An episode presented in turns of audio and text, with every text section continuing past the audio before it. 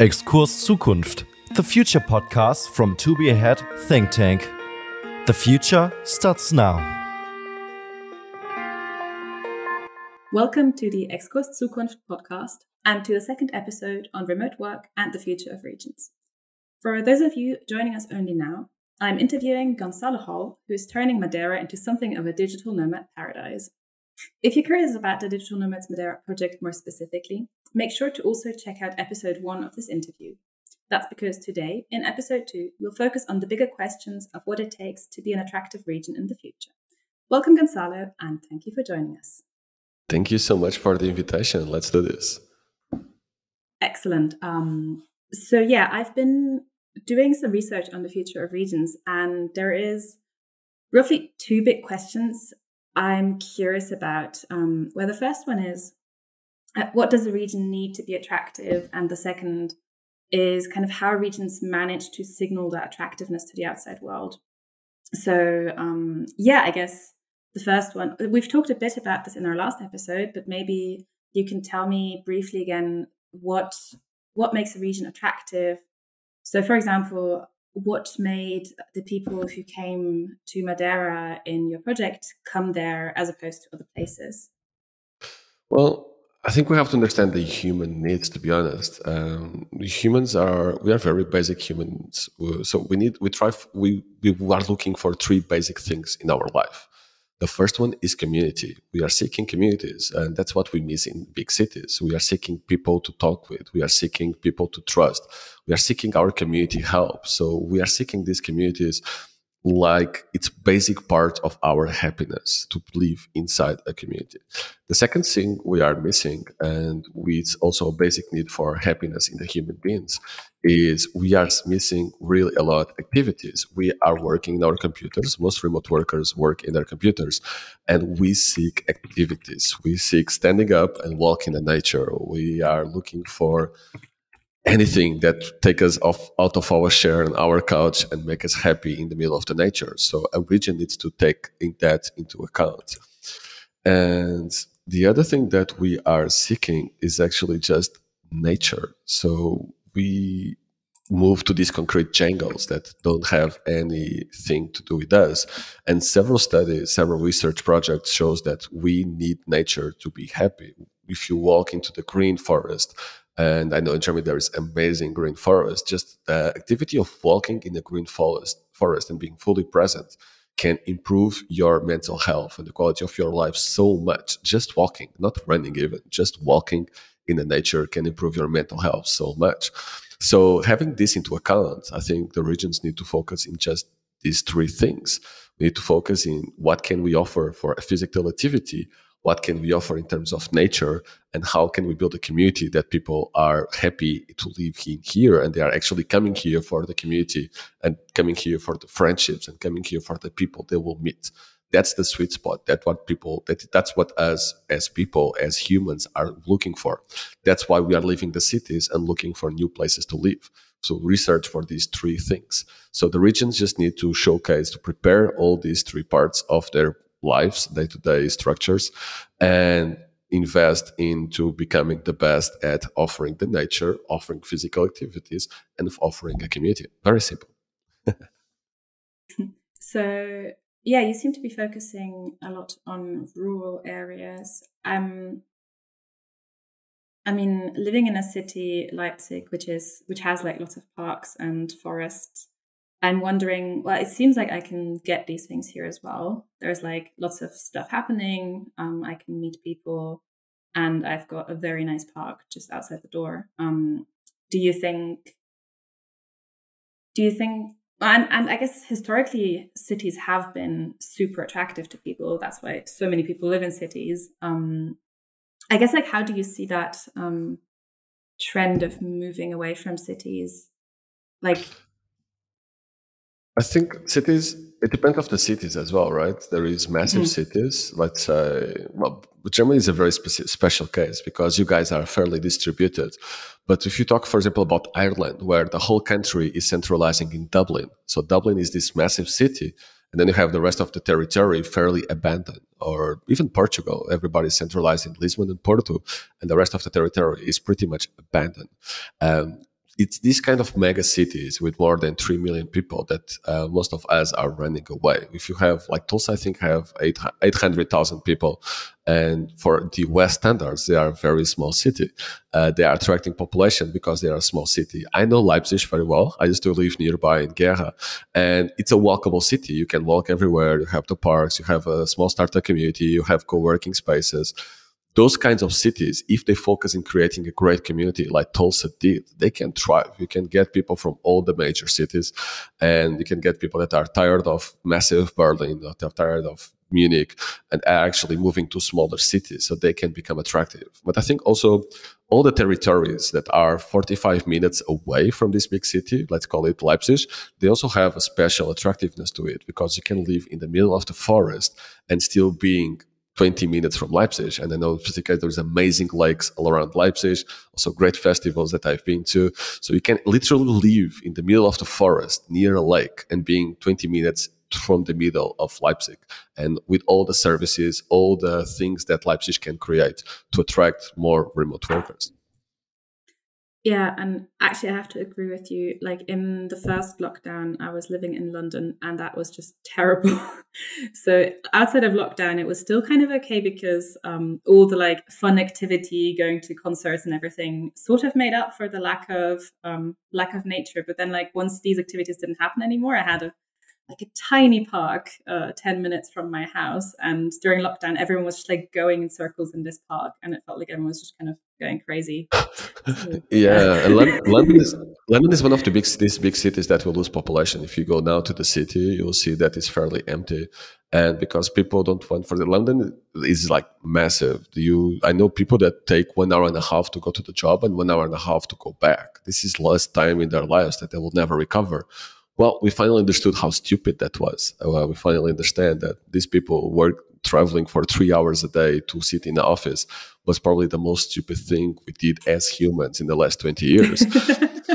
and we live in the new world now. So people are moving out from London quite a lot. A lot of Polish people, and London has this massive Polish community. A lot of Polish people are going back to Poland, keeping their jobs in London because they can work remotely. And having these people earning 5,000 uh, pounds uh, in their remote job in Poland, where the average salary is around 400 euros, this is massive for the local community and it's massive for the countries welcoming back these uh, expats.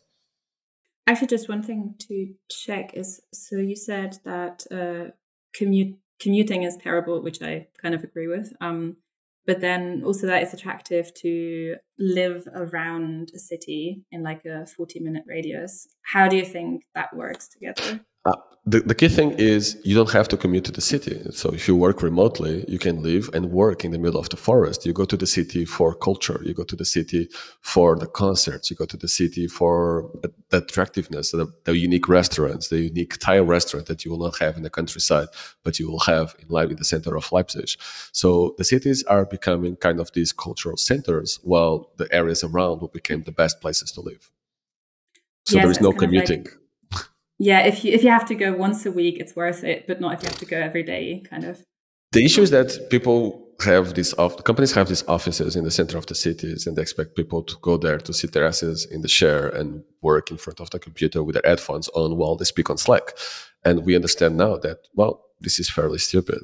So we can, I prefer 10,000 times to work in Madeira watching Madena trees than being in the middle of Lisbon. And I am from Lisbon. So Lisbon for me is just boring, just too many people. Everybody's stressed. The poverty that that is creating, I don't like that. While when I'm in the small village in my beautiful Ponta do Sol, just enjoying the banana trees, I'm happy. I'm much more creative. I'm much more creative when I'm just in the middle of the nature, working with a beautiful ocean view instead of working, walk, just watching a wall or watching people outside running to their own jobs. Uh, so creating this perfect setup for yourself, whatever you love, maybe forest, maybe ocean, just creating this perfect setup for you to work with, it's perfect. So places like Leipzig have to create have to create the best community around the nature because of all the lakes, because of all the forest, and then just embrace it that we are a city that oh, it's not just the center of the city that's a city. It's also everything half an hour around it. It's part of us. It's part of our community. So we can create events in the forest. In the next day, we can create a skill share in the center of Leipzig in the co-working space. In the next day, there is a concert and there's always things happening in all these different places. Yeah. And I think, so I was just thinking back to what attracts people to places like London. And I feel like historically it's been mostly this one thing that you mentioned, which is community, um, where lots of people, especially in early careers or if they have to network a lot, uh, want to be in a thriving, bustling place where they just can like interact with lots of people. And then the other one is just having to move for work. And I guess you've, um, and I guess we've kind of taken away the having to be somewhere for work now that we're a bit more able to work remotely.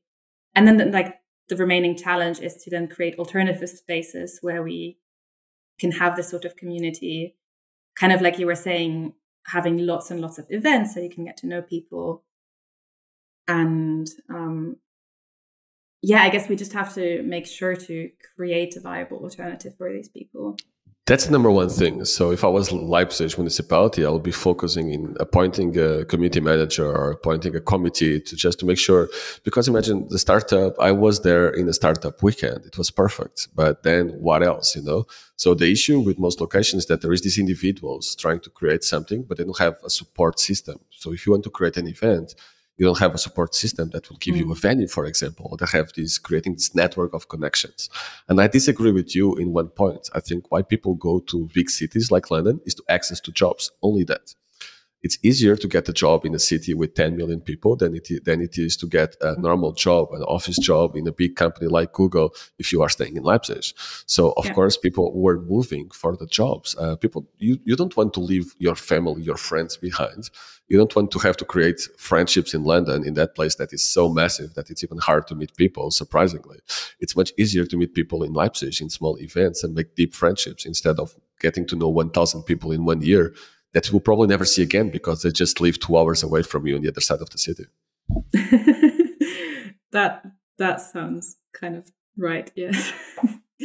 um, do you think? So I mean, obviously now it's easier to do remote working now that uh, people are still used to COVID and so on. And I'm expecting there to like I'm expecting some of that to stay. Um, but do you imagine I guess I'm like thinking about me in a couple of years' time if I'm looking for cool jobs to do. Like, how likely do you think it is that I'll be able to just work from anywhere? I, I can tell you the other way around. I work with companies. Actually, I was a remote mm-hmm. work consultant for companies before suddenly starting to work for governments. Not mm. sure what happened there, but basically. companies don't have a choice. Uh, it's not a choice anymore. All information workers. So when you have 97%, according to Buffer report, of people that want to work remotely, when inside all the companies in the questionnaires they are making internally, you have always more than 60% of the company that wants to work remotely forever. Once you call back these people mm. to the office, they are just quitting their job. They're not even thinking. There is so many jobs right now in the market. It's so hard to hire a developer in Germany that they are not even thinking. They know if they quit today, if a developer that's a key part of a company quits today, he can find a new job tomorrow. That's as simple. And he's probably paying more money than he's earning in this office with less expenses and working remotely. So companies don't don't have a chance. It's not a choice anymore. It was a choice two years ago before COVID. Now, if you don't go remote, you will lose your your best employees because they want freedom, and you will not be able to hire anywhere anyone from anywhere. It will be just bad. While the other ones, your, your competitions, if they go remote, they can hire anyone from anywhere. They can hire people from Leipzig, from Gera, from Jena. They don't care. They want the best talent. If the best talent is in Jena because you decided to study in Jena and decide to stay there, if you are the best developer, you can work for this massive company with the best salary. So how can companies that will call back people to the office even compete with the companies that will have the best talent, probably at the same price as the people trying to hire them to the office? There is no way. So that's why Google first called people back to the office and then decided to cancel it they mm. understand that they were losing massive amounts of engineers and google was in the top of the food chain. They, anyone would drop their job and go to google. That's yeah. not true anymore. If you look like dropping jobs from google there is so many people just dropping their job and saying once i get back call, call back to the office in san francisco i'm quitting. I don't care. I can get a better job. People are not going back to san francisco They don't want to. Why would they do if they can work from anywhere? If we have two years of experience working from anywhere. So when we hear about the great resignation that is happening right now, when we hear about people just dropping their jobs for several reasons, the information workers, there is unlimited amount of jobs. There is a limited amount of IT companies that are hiring remotely. Why would you have to move to Berlin to have access to an IT job when you can work for anywhere? You can work for a Berlin company from Leipzig, but you can also work for a for American company from Leipzig. You can work for a Norwegian company from Leipzig. So, do you think that's mostly true for jobs in IT? IT information jobs. So, any job you can do in a computer. Okay, right. Um, it's not necessarily IT. I, I, I don't understand anything about IT. I'm the worst person, but I used to work in marketing and sales. So people from sales, people from marketing, people from customer support, anyone that works in a tech company, anyone that their job is to work in a computer with internet, they can work from anywhere. Mm-hmm. Um, yeah, talking about marketing, actually, that, that's yeah. a nice lead into my second question. Um, so I guess yeah. Also, when you were starting um, the Digital Nomads Madeira project, uh, I think you were part of doing the marketing and the PR of it. Um, I guess what did you learn about the role of successful branding in being a su- successful region, kind of attracting interesting people? Um, I learned that I learned a couple of things. The first one is you need a strong mission behind. If you are just promoting our community, the Nomad community, is so sensible for marketing. If we see someone promoting themselves, we go the other way automatically. If I see a uh, if I see an Instagram ad saying "Come to live in Leipzig," I will not go to Leipzig just because there is an Instagram ad.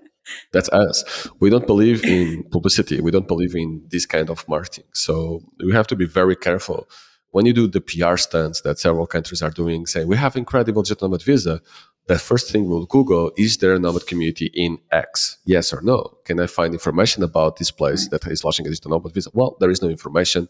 Nobody's providing information. They just have a visa. I'm not going there as well. So the best way to promote anything or to promote a location, in my opinion, is specifically for our community of remote workers, digital nomads in the era where we are completely over flowed with publicity and marketing from everywhere. We open our our cell phone; it's everything is trying. Everyone is trying to sell to us. So the first thing is you have to have a strong mission. Why are we creating this community? What is your goal? Is your goal raw population? Is your goal to create an incredible community of like-minded people in Leipzig? What is your goal? What is your mission? For us, it was very clear. That's why it's called a digital nomad village. We want to create a village because it's in it's this perfect setup, the perfect amount of people. It creates automatic connections, something that you cannot find in the city. If you want to be part of this mission and help us repopulate and restart this beautiful village called Ponta do Sol, you should come to Ponta do Sol and join our community. This is our mission. Do you do you want to be part of this? Yes or no? Some people do, some people don't. But the ones who do are very passionate about it. There is people that prefer to live in big cities awesome they are not our target anyway so why yeah. would we want them in our village you know they want party well this is not the place sorry this is a place for deep connections and then the second thing i understand is it's much more important to have someone from the community promoting the community and telling you why is this community valuable why is this place valuable than to have anyone else so governments don't stand a chance the only way for governments to do it is to hire someone within the community to help them to create this perfect place for this community. So what sells actually is the mouth to mouth. What sells is trust. I am lucky. I am a digital nomad myself. I was already working in the remote work movement for a while. So when I said, guys, I'm creating this in Madeira, this is this is this is our mission. This is these are our principles. I would love you to join. People just joined. People just started writing about mm. it people just started to come because they trusted me because they understand what i was trying to build and because they understand that i would build it from us to us. And this is the challenge. So that's why governments cannot work alone. There is no government. Even in tulsa the government is working with a private association into rebuilding this whole remote work project. I don't know of any governmental project that actually work by themselves. There is no no success rate. It's zero. There is no government that tries in the 60 something uh, countries. Nobody was successful without going to the community and ask help to the community because there is no trust. Trust is key. So mouth to mouth marketing is the most important feature you can have. And mm. you can only have that if you have a strong mission behind it. do you happen to know of any projects that were successful but not based on the idea of digital nomads? So, kind of regions around like mm-hmm. different branding or something? I love Tulsa case. If you go to Tulsa Remote, Tulsa is my mm-hmm. favorite case, and it's the base for everything I want to build in the future. So T U L S A, and the website is tulsaremote.com. They were all over the news because they offered ten thousand dollars to anyone, to people, to selected people moving to Tulsa. But there is a catch. They do select people, and this is important for them. Not everybody will have access to this ten thousand dollars. And To be a remote worker, you need to fit the community. You don't go right away, so you have the, this first interview, and you will visit the city. You'll visit the co-working spaces. You'll meet you'll meet people that already moved there. So basically, you'll meet the community. You'll meet the community manager, and you'll meet everybody, and then you will make an informed decision if you would like to move to Tulsa for one year at least. And. I think the way they created it, it's just genius because Tulsa is like it's not in a great state. It's a very right wing state, but they are trying to change that vision of themselves because they are focusing in creating the art, in creating the events, in bringing big artists to perform there. So they are creating the community and they do have a community manager. They do have a hmm. monthly lunch with everybody in the community. They do have weekly events, show skills care, skills sharing. They do have a free co-working space for everybody who is part of Tulsa Remote. So they focus not only in bringing people there, but what we want is people that will fit this community. So it's not for everyone, but if you are something like this, if you are seeking a community, if you are seeking a smaller city, if you are seeking a place where you can walk anywhere, well, we have a place for you. That place is Tulsa. And the way they just did the whole project is incredible. And they just released the first report, which I mentioned before. And for me, one of the the main ideas, I think they already moved more than 1,000 people. And for each online worker that moved to Tulsa, two new jobs were created. This yeah. is massive. And and those are people who so they want people to come there and stay longer term, right? Yes, uh, to have a minimum stay of one year, or else you have to yeah, give back the ten thousand dollars. There's a contract, and their right. idea is to bring people for at least one year, and then, well, you can do whatever you want. If you love it, and if you want to stay there, that's the place for you. After one year, you know, but yeah, cool. Which is what happened to the most, vast majority of the people. Some people still seek different things, so they right. say after one year, you are free to let to go and enjoy your life. But it's Amazing. working. That's the thing. Yeah, and I love how straightforward it is just saying, "Oh, we want interesting people. We just give them money to come." and, and in that way, you kind of think make sure you have this I guess like minimum population to make it interesting in the beginning. Yes, and I like that um, they are they understand that ten thousand dollars is why, not why people go. Ten thousand dollars in the US is hmm. nothing. Mm. It's enough for moving your things to a new place. That's it. And if you are moving from a different state, that's ten thousand dollars. So basically, they said, well, you can basically move here and buy a couple of dinners, and that's ten thousand dollars in the US. So it's not people don't move because of the money but they use the money as a PR hit. So it's they were all mm. over the news all around the world, and of course that helps. But the the the really reason why people move is because of the community. It's because it's a smaller city. It's because of what they are doing on the day to day basis inside the community to make it interesting for everyone. Yeah, um, I'd like to look a bit more into the future specifically. So, if we're thinking about the situation in 2030, Mm, I'm get yeah, I'd like to to think about what might be different for regions then. Um, so you said that these days, nowadays, people like regions need community kind of activities and nature to be attractive. Like, to what extent do you think that is going to be the main thing um, attracting people to regions in the future? Um, and what, like, yeah, what do you think might change until then? 100%. Meaning, what we are seeing now is that the, the countries and the regions that are moving forward with interesting projects, they are thriving. Tulsa, I think, have four years, so we can see the results of four years of work. But right now, there is just these millions of millions of people that are working remotely and they can move to a new place and they are looking for a higher quality of life. That's something that COVID brought to us we understand that our rat race was not that interesting. We understand that the quality of life in cities, well, it's not that great. We just spend most of the time distracted instead of actually living. So we are seeking new places to live and we are seeking new places with community, with nature and with activities. And so the commute the, the countries that are moving. Sorry, sorry, go for it.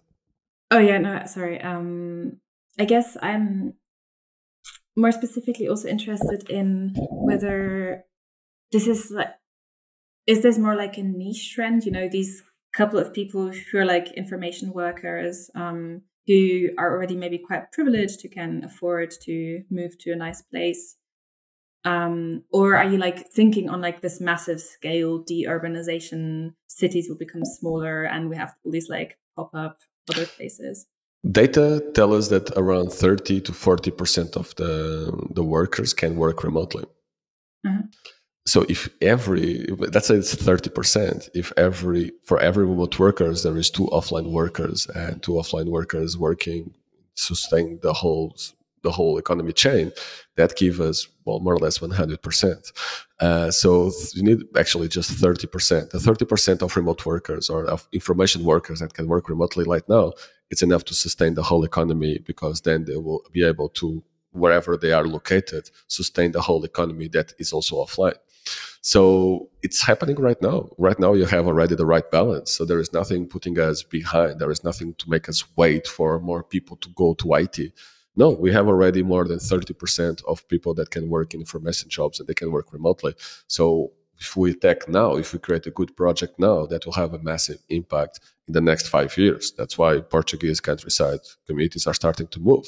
That's why Spain is trying to do the same because they understand if you move now, if you are one of the early adopters, and right now you can still be an early adopter. Like Tulsa was way in front of everybody. Mm. Now it's the time for the early adopters. Now it's time for the communities to say, I am present. I want to create a project. I would love you to come here, check it out, and see if this is the community for you. So the communities that will move forward now that understand the market, I think they have this massive opportunity to reborn, and specifically the rural areas of Europe that were completely abandoned in the last 20, 50, 30 years. They have this massive, massive opportunity to reborn, to restart with a very interesting young generation that is looking for quality of life, that is looking for a better place to grow their kids. And we want to have that. We want to have the big garden. We want to grow our vegetables. We are going to a world where we really seek this organic we really seek the touch on the land because we live eight hours a day in the online world seated in front of the computer and we need the balance which is put the feet on the land go grab some dirt and go go get some carrots and let's do something on the land we seek this balance. So I am sure that the communities and the cities and the villages that want to attract population, this is the key time for them the next two years. If they don't act in the next two years, they'll probably lose this massive opportunity because my guess is in Europe more than 100 communities will try to fight for this new generation of workers. Hmm. Thank you so much for your vision for 2030 and all the insights we gained along the way. Um, yeah, thanks, Gonçalo. It was a pleasure talking to you. And I wish you all the best with uh, going forward with the project and hopefully turning all of Portugal or or Europe or whoever knows what into remote worker paradise. Thank you. That was today's episode of Exkurs Zukunft, the future podcast from To Be Ahead Think Tank. Thanks for listening. If you want to learn more about us and our work, visit our website or our social media channels. You can find the link in the description. We hope you got some interesting insights and look forward to welcoming you back for the next episode. Have a nice day and see you next time. Your team from Exkurs Zukunft.